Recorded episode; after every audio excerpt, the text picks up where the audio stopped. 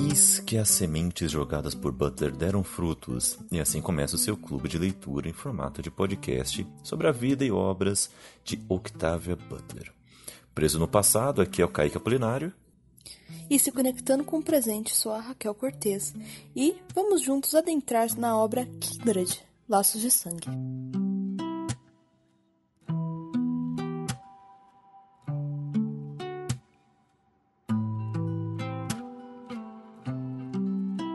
Bom, primeiro vamos falar sobre como é que, é que a gente vai fazer esse projeto, né? O... Qual é a ideia do podcast? É falar um pouco mais sobre a Octavia e sobre as obras, né, Kel?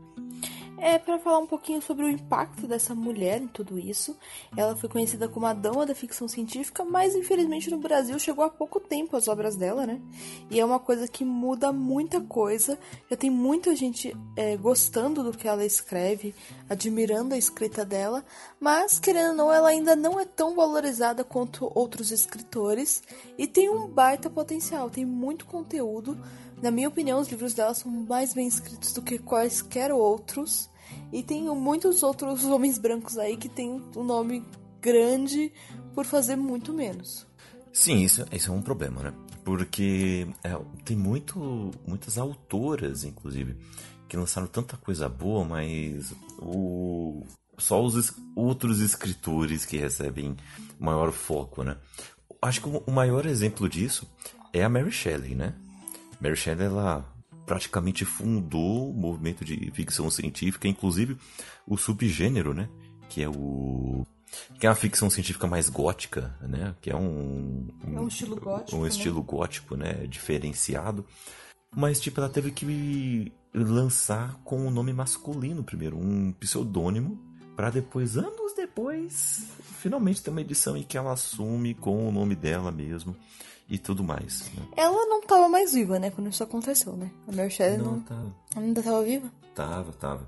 Mas, tipo, foi no final realmente da vida dela. É, então. Então, assim, na verdade ela meio que não recebeu os créditos. De vez, né? É. Ela por muito tempo, apesar que eu acho que o dinheiro é super válido, a gente quer, a gente gosta do biscoito, né? Ué, foi a gente que fez, a gente merece, né? E eu acho que a gente tá aqui para dar todo esse valor pra Octavia e para endeusar ela o tanto que merece ser endeusada, do jeito que outras pessoas são endeusadas sem nem merecer tanto. Exatamente. O, o legal é que a Octavia ela tem várias obras diferentes de, de ficção científica muito legais, né? É, tem é, obras que são solo, né? Que são bem separadinhas, não tem nenhuma saga nem nada do tipo. Como, por exemplo, é Kindred, que vai ser o primeiro livro que vamos é, fazer é, esse estilo de clube de leitura aqui, né? Vamos ler cada capítulo vai ser um episódio diferente, mas tem várias outras sagas dela, né? Tem uma que é a saga Xenogênese, acho que é assim que fala, Xenogênese, que é o que tem o Despertar, que tem Ritos de Passagem e tem mais um livro, que é já uma ficção científica tipo raiz, sabe? Do, do tipo, o que a gente vê muito por aí nas mídias, que é falando sobre alienígenas, fim do mundo, naves espaciais e por aí vai, sabe?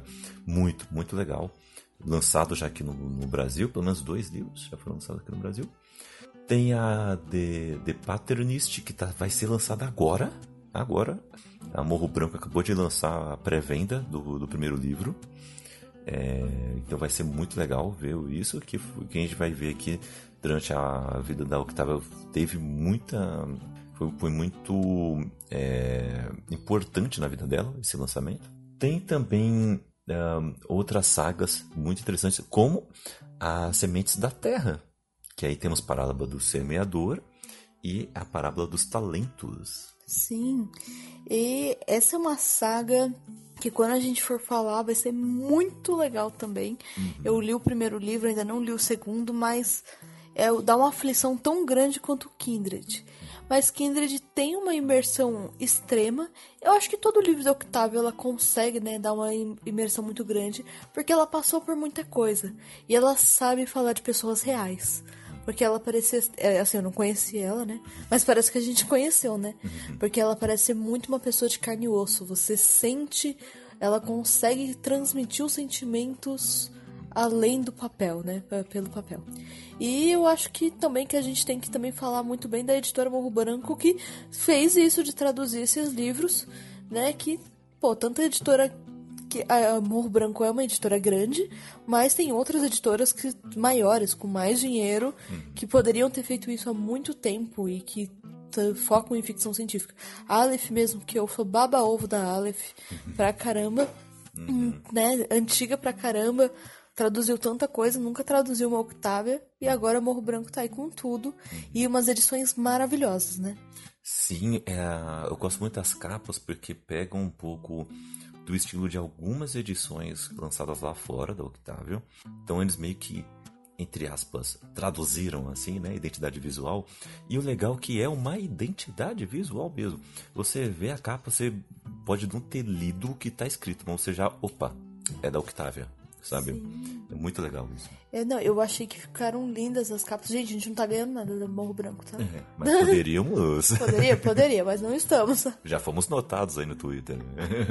é, né? Já, já estamos felizes. Mas, uh, mas realmente foi um trabalho muito bom e muito bem traduzido. Porque eu acho que leitores do Brasil sabem que é complicado você ser leitor no Brasil de livros estrangeiros que muitas vezes não tem esse cuidado na tradução e na revisão mesmo. Ficam umas coisas desconfiguradas, erro de formatação também, como pode ser a diagramação, né? A diagramação fica complicada em muitas editoras e eu achei muito bom. Ele tem uma questão também de mudar a maneira de estar tá escrito.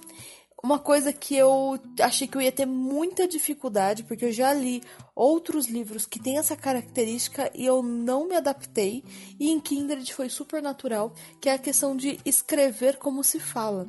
Hum. Que Kindred tem, mas é somente quando realmente estão falando, né? No, em todas as partes escritas, né? É escrito na linguagem formal.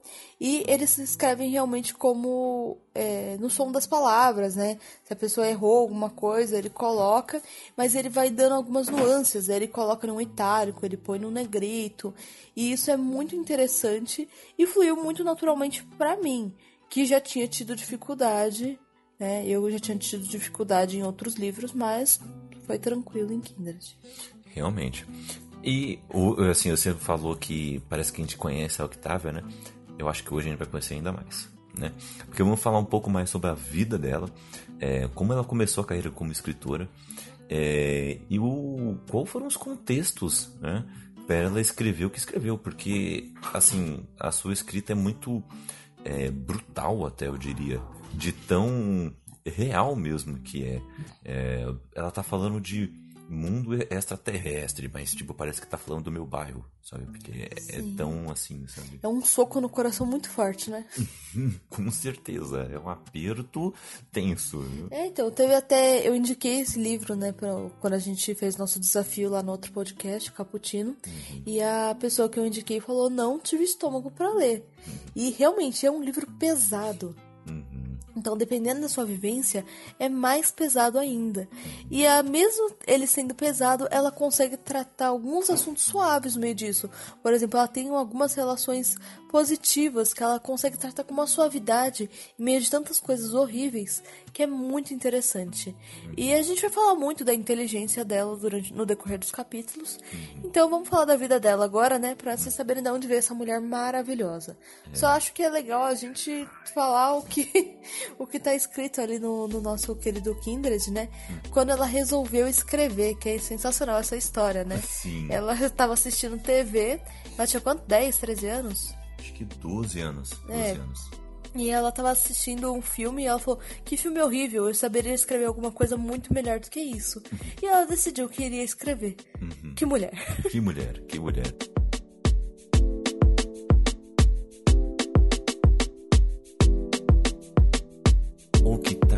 Estelle Butler, ó, o E ali é de Estelle, tá? ela, ela nasceu em 22 de junho de 47 e faleceu em 24 de fevereiro de 2006. Olha, logo ali, né? 2006 é logo ali, né? Putz, impressionante. Ela é filha única, foi filha única de Octavia Margaret Guy. Oh, o legal é que, se fosse homem e se fosse no Brasil, teria Júnior no final do nome, né? Mas é porque ela não era, ela era Octavia Estelle, a mãe dela era Octavia Margaret. Margaret, entendeu? Eu achei super tendência. Super eu acho super tendência. É tipo uma, uma mulher que chama Maria, não sei das quantas. Assim, Maria não fica legal, né? Mas assim, é, se você tem um nome e coloca o, ó, o nome composto, eu achei muito estilo. Eu achei. Sensacional, né? O, o pai da, da Octavia, ele morreu quando ela tinha 7 anos, ficando sua criação a cargo da mãe e da avó. Então é uma mulher criada por muitas mulheres em volta dela, né? E ela, posteriormente, a autora classificaria o seu ambiente familiar como estritamente batista, né? E podemos ver um pouco disso, é, por exemplo, no livro que ela lançou, que é a Parábola do Semeador, né? Sim, a parábola do semeador ela é filha de um pastor, né? E depois a gente fala mais, gente. A gente vai ter. Vamos, vamos lá, vamos tentar chegar no fim do- de Kindred que a gente jura que a gente vai pra parábola do semeador. ah, só uma coisa, se vocês ouviram um som ambiente, fala assim, que som diferente, são os sementinhos de gatos aqui que ficam correndo por esta casa. Exatamente. Tente gravar um podcast com gatos correndo pela casa, né? Esse é o nosso objetivo. Bom, a Octava ela cresceu numa comunidade assim como a nossa, é, é, com pessoas negras, com pessoas brancas, pessoas latinas, com imigrantes de vários outros países. Era assim, bem diversa a comunidade em que ela nasceu lá em Pasadena, né? Lá no lá na Califórnia. E ali ela viu um ambiente meio que parece aquela série, sabe? Lovecraft Country. Ela viu um ambiente assim. Porque o que aconteceu? Ela se familiarizou com o funcionamento da supremacia branca, tá? Porque nas ocasiões em que ela acompanhou sua mãe ao trabalho, entrando e saindo pela porta dos fundos, ouviu comentários maldosos, que muitas vezes eram para ela mesma, né? É, muitas vezes a mãe de Butler trouxe para casa livros e revistas que as famílias brancas haviam jogado fora. E aí, ela o que ela fazia? Lia, ela absorvia aquilo. E você sabe como é, né? Lixo de um, luxo de outro, né? É, quem nunca pegou assim o livro ia ser jogado fora? Cebu, por exemplo, ou na escola, por exemplo. Não, Raquel já pegou, né? Ela, iam jogar fora os livros da escola dela, ela falou: peraí, deixa, deixa comigo. É, não foi bem assim, né? Mas vamos contar como se fosse uma coisa mais positiva. tipo isso. Mas, falando em escola, a vida da Octava na escola também não era muito fácil, não. Ela sofria de dislexia, que Então, eu acho que dá pra gente falar um pouquinho da dislexia, que é uma dificuldade que algumas pessoas têm, né? Pra decifrar letras e, e números. Isso acontece em vários níveis, tá? Então é, é comum a gente ter um nível mais básico, que é você trocar algumas letras e números. Então você não consegue saber a diferença entre essas letras, esses. eh, normalmente letras, né? Então, por isso, essas pessoas têm muita dificuldade para aprender a ler e escrever. Isso. É, é uma dificuldade que pode ser na leitura, na escrita ou no aprendizado em geral. Mas é bom lembrar que a pessoa não é. é daqueles xingamentos, né? É- A pessoa não é burra por causa disso, sabe? Ela não é estúpida por causa disso. Porque isso não afeta a inteligência, tá? É, isso é apenas uma dificuldade na aprendizagem em si. Então, isso. qualquer outra coisa também não seria, né? Não, não seria burra Uhum. ou qualquer coisa do tipo, né? Tem vários tipos de dificuldades diferentes, é só uma. É uma dificuldade até que comum, mas por muito tempo não era tão tratado, né? Uhum. É Por muito- estigmati- estigmatizado também. né? É, ah, não, não tá aprendendo, ah, é problema dele, sabe? Não, Uhum. não tem muito disso. horrível esse tipo de tratamento, né? E, e isso fez ela passar por muito bullying, né? Ela era chamada de feia e estúpida, desajeitada e socialmente incorrigível, né? E quando ela cresceu, isso não melhorou muito não, porque ela cresceu muito. Ela chegou a ter 1,80m de altura, então ela foi alvo de bullying por isso. E isso fez estes anos da vida da, é, dela reclusos lá na biblioteca de Pasadena, né? Escrevendo resmas e resmas de páginas, né? Com o seu caderninho rosa, né? Que ficou famoso depois, né?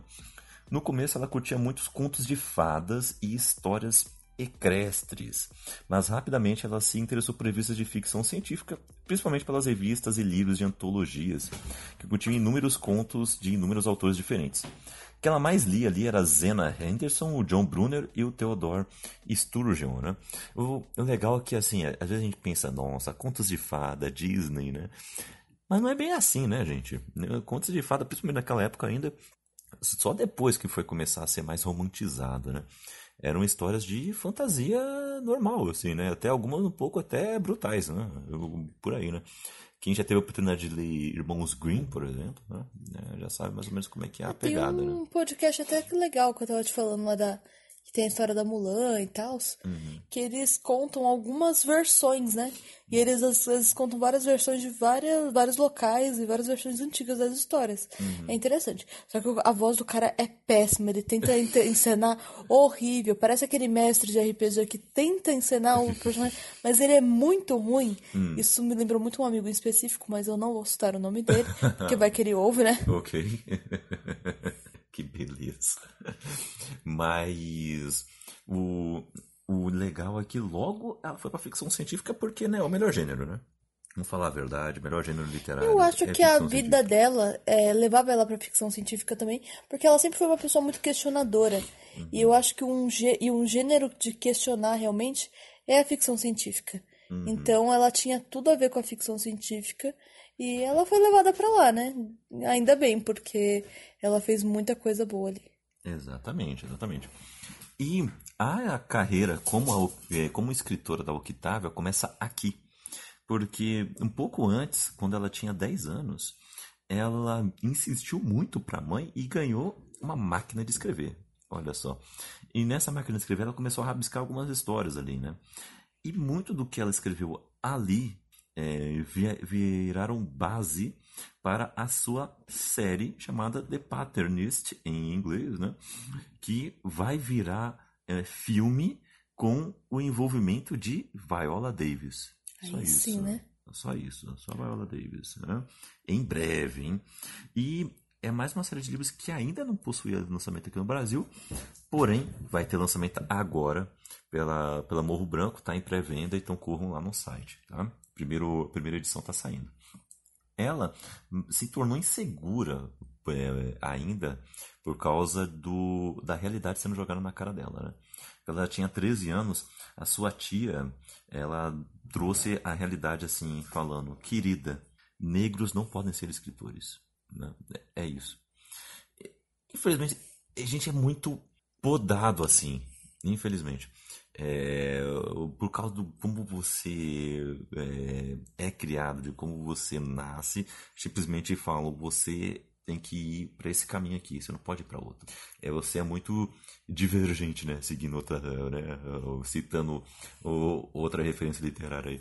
Você está indo contra a corrente, você está dando um murro em ponta de faca, né? Você quer ser algo além, que você quer ser algo é, de que nunca foi. Uh, e a gente vê certas perseguições em algumas áreas por causa disso, né? Ou é, reescrevendo a história por causa disso, né? Tem gente que acha que, que rock surgiu ali com Beatles, né? Mal sabem eles, né? É, com quem surgiu o rock, né? De Sister Rosetta, né? Não, não conhecem, né? Então, assim, é, é impressionante como que tem esse apagamento e a gente acaba se condicionando, né? Eu falando agora com, com uma pessoa negra, a gente acaba se condicionando e pensando, bom, eu realmente não posso ser isso. Eu tenho que pensar diferente. Eu tenho que ver outro, eu tenho que ver outro papel para minha vida. E, e é tenso. E a gente pode estender um pouco isso e falar, não é só com negro que acontece isso, né? Com, com mulheres, com pessoas LGBT, dela, ela era vários, mulher né? e negra, né? Isso. E ela era fora dos padrões de beleza. Então, uhum. assim, ela tinha tudo para sofrer todos os tipos de preconceito que uhum. sofreu, uhum. realmente. Uhum. Então, a obra dela é tão fantástica que foi além de todos esses preconceitos, né? Uhum. Porque você normalmente não quer. A galera lá. Uhum. Você não, né, gente? Não tô falando de você, você. Uhum. Tô, tô falando assim, a galera, principalmente naquela época, queria um escritor branco, de preferência velha, classe média. Uhum. Ainda se fosse pobre, já não ia querer muito. Então, assim, uma mulher pobre, negra, Uhum. E fora dos padrões de beleza, escrevendo ficção científica, porque ainda se ela tivesse tudo isso, e se estivesse escrevendo um romancezinho, até que a galera talvez falasse, não, vem cá, porque a gente tem gente que a gente quer vender esse romance. Mas quando essa, fala, essa pessoa fala, tô foi escrevendo ficção científica, uhum. vai sofrer muito preconceito, e eu sei disso como uma mulher tentando escrever não coisas que normalmente não são escritas por mulheres. Então, uhum. né, infelizmente, que as, na verdade são escritas, mas não são apagadas. É de novo, tem, né? tem um é. apagamento histórico muito grande. É, apagamento, reescrevendo é. história, é, é, é tenso. Então, Uhum. A gente sabe e isso hoje já é um mundo bem diferente. Com certeza, com certeza. E ainda bem. Ainda bem.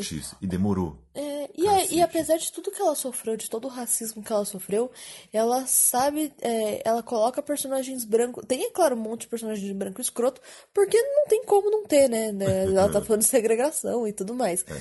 Mas o. Mas ela consegue colocar relacionamentos com pessoas brancas de uma forma muito pacífica. Eu não sei tudo que ela passou na vida dela, mas provavelmente ela teve boas relações também, né? Uhum. Com pessoas brancas, apesar de ter sofrido muito também com a maior parte. Uhum, com certeza. E ela perseverou mesmo assim, né? Ela publicar, em publicar uma história, chegando a pedir ao seu professor de ciências do ensino fundamental que digitasse o primeiro manuscrito que ela enviou a uma revista de ficção científica. Após terminar o ensino médio né, na escola John Muir, né, em 65, ela começou a trabalhar durante o dia e frequentar a Pasadena City College à noite. Como caloura, ela ganhou um concurso de contos na universidade, obtendo seu primeiro pagamento, que é, adivinha o prêmio?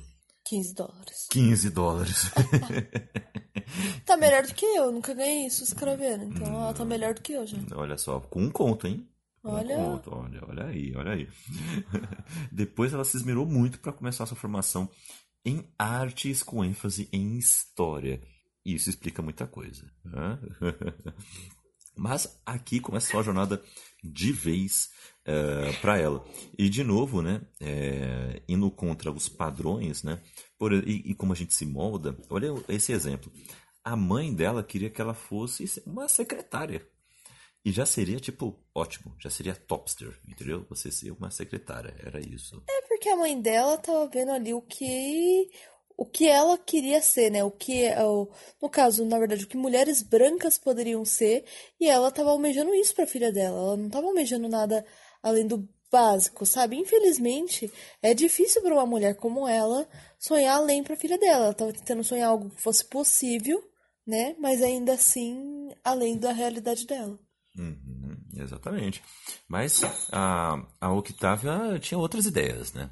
Ela, ela queria um trabalho que ia requer pouco da mente dela, né? Porque isso ia permitir que ela levantasse de madrugada, tipo duas, três da manhã, para escrever. Né? Então, uma nova fase começou quando ela conseguiu uma oportunidade é, em um programa é, com o objetivo de promover escritores e representantes de minorias. Tá? O nome desse programa era Open Door Workshop da Screenwriters Guild of America. Tá? Era esse o nome aí. É, então, é importante ter né, esse, essas oportunidades, né, esse tipo de, de incentivo porque olha o tanto de gente que pode ser revelada. Né? Tem esse tipo de ação ainda por aqui, é, hoje em dia ainda, né? mas tem que ser mais encorajado, ainda mais. Porque olha só o tanto de gente que pode ser descoberta com esse tipo de coisa. Né? O... Aí nesse programa ela conheceu um, um escritor, que é o Harlan Edison, né? que a encorajou a participar também de um outro programa de seis semanas de escrita, lá na Pensilvânia. E lá ela conheceu também um outro escritor chamado Samuel Delany, e esses dois aí viraram grandes amigos dela. Neste período, ela também vendeu contos e pequenas histórias para antologias e revistas, né, as famosas magazines. Né. É importante participar de antologia, hein? A gente gosta, né? eu, acho bacana. E, e, é um jeito de você começar também a publicar suas histórias é publicando, né, mandando seus contos para essas antologias. E tem um monte hoje em dia, né, é Bom, durante os próximos cinco anos, ela trabalhou então na sua série de romances, né? Ela conseguiu ter tempo para trabalhar aí em todas essa, essas outras histórias, tá? E o que ficaria mais conhecidas era a sua série The Patternist. É, são uh, quatro, são três livros, na verdade. Um se chama The Patternmaster, lançado em 76, o outro Mind of My Mind, 77 e depois Survivor de 78. Né? Vocês viram que é pouco tempo entre um e outro, né? de um ano em ano, ano em ano. E lá em 78 ela finalmente conseguiu parar de trabalhar em empregos temporários e viver da sua escrita. E aí o sonho de criança começou a tomar forma, né? Nesse tempo, a autora dedicou-se menos à, à série de Patterns para pesquisar e escrever o romance Kindred, que é o seu livro mais vendido, e mais voltou a trabalhar na série The Patterns depois, escrevendo Wild Seed, né, lançados em 80, é, em 80, depois Clay's Ark, lançado em 84. Tá? A partir daí ela começou a ganhar um pouco mais de notoriedade, tá? E lá em 84 ela lançou seu conto Speech Sounds, que ganhou o prêmio Hugo de melhor conto, e depois Blood Child, é um livro também ainda não publicado por aqui, que ganhou os prêmios Hugo, Locus e o prêmio Science Fiction, né, Chronicle Reader, de melhor noveleta, tá? Esse prêmio Hugo aí é um, um bom parâmetro, né, Kel? Porque Sim. quando a gente vê grandes livros de ficção científica sendo lançados aí, sempre tem no encarte, né? vencedor do prêmio Hugo. Sim, é um prêmio antigo que valia bastante, né? Uhum. Acho que é o Hugo, tem o Nebula e tem mais um. Tem, tem mais um que eu tô tentando lembrar. Que é o Felipe K. Dick. Não, o Felipe K. Dick. É o prêmio Felipe, Felipe K. Dick. É, é, verdade, é, é. verdade. É, então, são prêmios importantes na ficção científica, uhum. né? Mas é, ela também realizou mais pesquisas, tá? Pesquisas também para fazer a sua trilogia do Xenogênesis. E tem os livros de Despertar, que a gente já falou, Ritos de Passagem e Imago. O Imago acho que ainda não tá aqui no, no Brasil, né? Uh, não lembro agora. É, eu não acho lembro. que ainda não. E durante os anos 90 ela trabalhou nos romances que solidificaram a sua fama como escritora. Parábola do Semeador e A Parábola dos Talentos que são umas distopias realistas, a gente já comentou um pouquinho sobre elas, tá? E a gente comentou que tem a questão da morte da mãe dela, ela... Eu, eu não vou falar mais aqui, gente, aqui tá... Eu não vou adiantar, porque a gente vai ter outro momento para falar disso. E aí, quando a gente falar do prefácio, aí a gente conta bastante da parábola do semeador. Porque se eu começar a falar, eu não vou parar mais hoje, né? Mas eu, uma coisa que eu posso dizer é que essa questão dela ser uma mulher muito alta, muito forte, é tratada muito aqui como a personagem principal, a Lauren. Uhum. Isso é muito tratado. E ela também era uma mulher que não era tão vista como feminina. E tudo isso a gente vai ver em A Parábola do Semeador, com a nossa personagem principal. Uhum, com certeza. E é bom lembrar que a Parábola dos Talentos ganhou o prêmio Nebula, que a gente estava falando aqui né? Então foi, foi sensacional. É, ela ia lançar ainda outros livros sobre essa série de parábolas e tudo mais, mas é, ela achou que isso estava sobrecarregando ela demais, estava deixando ela muito deprimida, porque realmente é um, uma distopia séria daquelas. Né? Nossa, eu precisei ler livros mais felizes depois de ler Parábola do Semeador, porque uhum. realmente é um livro que. Assim, eu acho que nesse momento que nós estamos passando de coronavírus, governos desse jeito e tudo uhum. mais, é, fome, então é fica mais pesado. É mais. Então, assim, se você tiver num momento delicado, não leia a Parábola do Semeador. Uhum. Kindred também é um momento delicado, mas eu acho que a Parábola do Semeador ainda é um momento que mais parecido com, com a distopia que trata ali. Com certeza, com certeza. E tanto que ela se sentiu desta mesma forma que a Raquel narrou, como ela ficou, né? E por conta disso, ela, em vez de continuar a série, ela decidiu, eh, decidiu escrever algo mais leve e divertido, que se tornou seu último livro, Fleetling, lançado em 2005, que é uma história que combina ficção científica e vampiros. Olha aí. Esse já foi adquirido pela HBO para virar uma adaptação aí. Vai Mas ter também não série. tem no Brasil, gente. Esse livro ainda não tem. Ainda aqui. não chegou. Assim, não tem traduzido, né? Se você quiser encontrar uns PDF né, gringo, você consegue, né? Oh, você não ouviu isso aqui.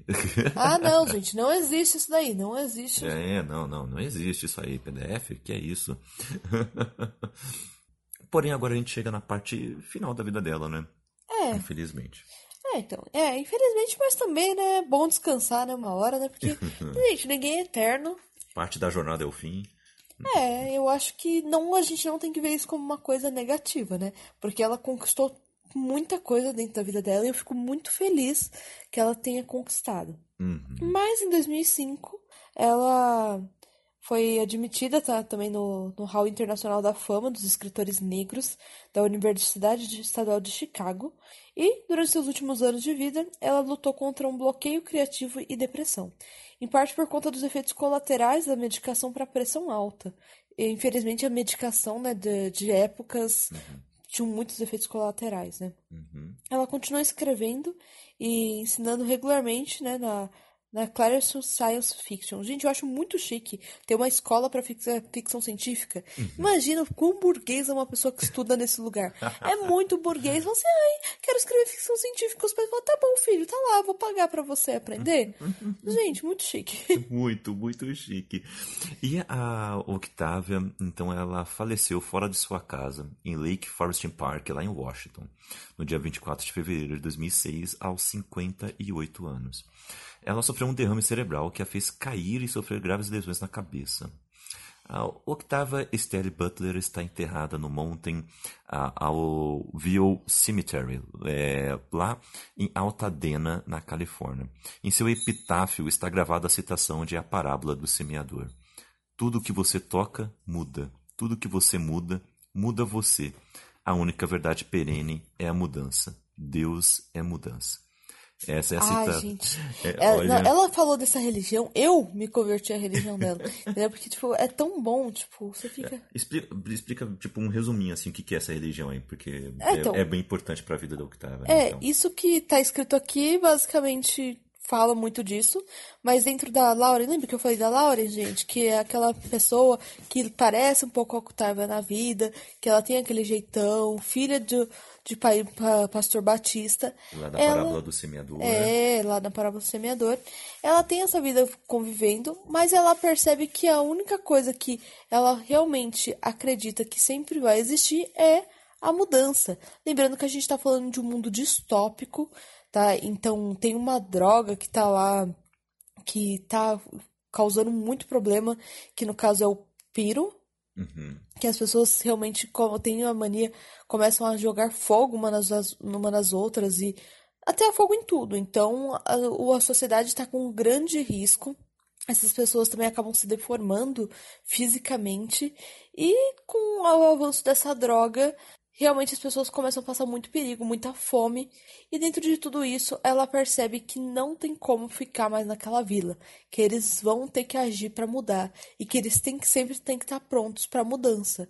E a religião, basicamente é isso que a gente leu, né? Tipo, tudo que toca você muda e a única coisa que sempre vai existir é a mudança. E se você parar de acreditar nisso, você tá mudando. Então você, na verdade, continua mostrando que você tá nisso.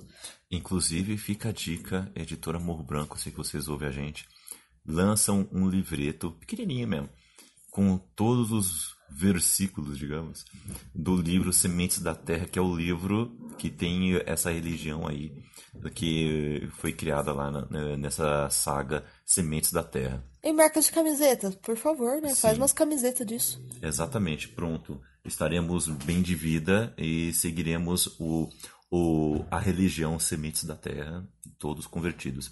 você seria uma sementinha, Raquel? Eu sou um sementinho. é, aí é. esse livro fala de muita coisa. Não tem nem como a gente começar a falar agora, gente, sim, porque, sim. porque eu ia falar da hiperempatia, mas aí, gente. Vixe, aí já é outro livro. Porque é. o que vamos falar é sobre Kindred. Gente, vamos começar com Kindred e assim. Uhum. É, vamos começar quinzenal, né, Kaique? Depois, se a gente conseguir, a gente vai pro Quinzenal ou mensal? Mensal, né? Ou quinzenal. Não, mas se você quiser fazer quinzenal. É, então. É que, assim, é um pouquinho difícil, até porque é um livro pesado, né? Hum. E nossas rotinas também são pesadas, então a gente. Uhum. É, aí, pra poder pesquisar direitinho. A gente vai fazer episódios mais curtos, então talvez dê pra fazer quinzenal, né? Porque a uhum. gente pode também, se for um capítulo grande, a gente faz em dois, né? Uhum. Mas eu acho que dá pra fazer tranquilo, né? Cada capítulo. Sim, exatamente. É, vamos é, falar no próximo episódio, então, já começando de forma a adentrar no prólogo. Vamos falar de como ela teve um estalo para começar é, a história de, de Kindred e, e como isso tem a ver com outros movimentos que tinham ali na época e como isso ajudou ela. Isso já mostra todo o pensamento dela, é, de como é que ela lida com todos esses questionamentos que acabamos de falar esse episódio inteiro. Isso, e a gente vai falar mais ainda do, da ideia do projeto ainda no próximo episódio, porque o nosso prólogo ali é bem curto, então a gente vai começar a falar um pouquinho da escrita dela, falar um pouquinho do que, que a gente acha e dar algumas antecipadas, tá? Vamos falar mais um pouquinho sobre o que eu vou falar agora, que contém spoilers, gente. Então a gente hum. vai contar tudo tudo que tá acontecendo mesmo. Então, leia, tá? Vale a Leia. pena, tem um ritmo muito envolvente, só realmente não recomendo pra alguém que esteja em algum momento complicado, algum momento deprimido. Isso. É, então tenham cuidado com, com isso, tá? Tem alguns gatilhos em questão de violência, é, Racismo, racismo, é, estupro, estupro, inclusive em alguns momentos da história, é, é, feminicídio também, muito. É, mas além disso tem outras críticas sociais importantíssimas pra gente tocar aqui e vai ser muito legal debater isso com vocês. Cada, cada episódio do podcast, um capítulo do livro. É, se o capítulo, como a Raquel disse, for muito longo, a gente vai dividir, e é isso. Vamos que vamos.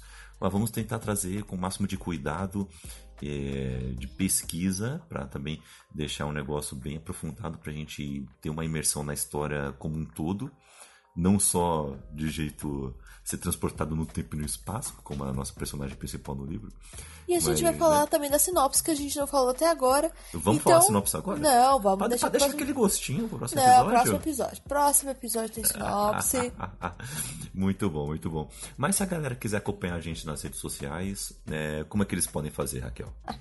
Gente, a gente tem um site lá, que é o Bookstime Brasil. A gente tem mais de 10 podcasts lá. Vocês podem ir lá, conhecer nossos podcasts da casa, apoiar a gente também lá no Apoia-se, porque é muito difícil, dá muito trabalho. A gente tá até um pouco parado para poder se dedicar a esse projeto. A gente deu uma parada nos outros também. E, mas esse aqui a gente tá, tá com o nosso coração, porque o Octávio tem meu coração, né? Obviamente, né?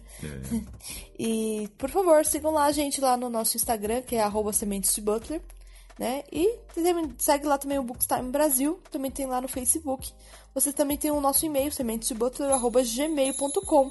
Quer falar alguma coisa, quer participar, se tem alguma coisa, você gosta pra caramba, pode falar com a gente também, a gente quer chamar convidados, então se você também produz algum conteúdo de Octavio, alguma coisa assim, pode mandar um e-mail pra gente ou um direct no nosso Instagram. Como seria o, no- o nome do nosso quadro para ler os e-mails? hein? Eu não acho que não vai. Vai ter dois e meio no máximo, então, tipo, Olha, não precisa nem ter quatro. Vocês precisam contrariar a Raquel agora. Agora ela deixou um desafio para vocês. Olha, eu se fosse vocês, eu mandava um e-mail falando oi, outro e-mail falando tudo bem com vocês. Nossa, não, não façam isso. Mas é isso, tá? Você vê lá no seu apoia-se também. Isso, E vocês podem vocês- apoiar todo, todo o portal. E né? também pode seguir a gente como pessoas individuais, porque somos pessoas. A gente erra bastante. No meu caso, eu mais erro do que eu acerto, tá? se quiser xingar, pode xingar. A gente se retrata, a gente pede desculpa. Se tiver errado, a gente xinga de volta, né? Se a gente tiver certo, né? Se eu tiver certo e a pessoa tiver errado, no caso, né? É. A gente xinga de volta. Eu tô lá no arroba Kel Machado com zero no final ao invés do O lá no Instagram. Se quiser, pode me seguir lá, pode me chamar também. Isso aí. Eu tô no Twitter no Instagram, arroba CKZKaique. E estamos aí também em outros podcasts aí também do portal Bookstime Brasil, tá? Estamos no Caputino Cast. é, eu tô no, na gaveta falando de futebol. A Raquel comanda o Abacate Brutal, fala sobre o irmão do Jorel. Eu também tô lá no Narra Delas, de vez em quando apareço lá. Uhum. Que é um podcast de narrativas. sobre o olhar Sim, feminino. Olhar Feminino, que inclusive a gente quer falar de Octavia também por lá. Sim, ó, importante. E o, temos outros podcasts interessantíssimos por lá, falando sobre filmes, séries, sobre cultura e, e- e comportamento e por aí vai. Beleza, gente? Vamos ficando então por aqui. Esse episódio foi para falar só da Octávia, mas vamos continuar falando dela. Você curtiu ou não curtiu? Mande aí o seu feedback, que vamos ter muito prazer em ler e debater isso com vocês depois, beleza? Vamos nessa? É, partiu, né? Tchau. Partiu.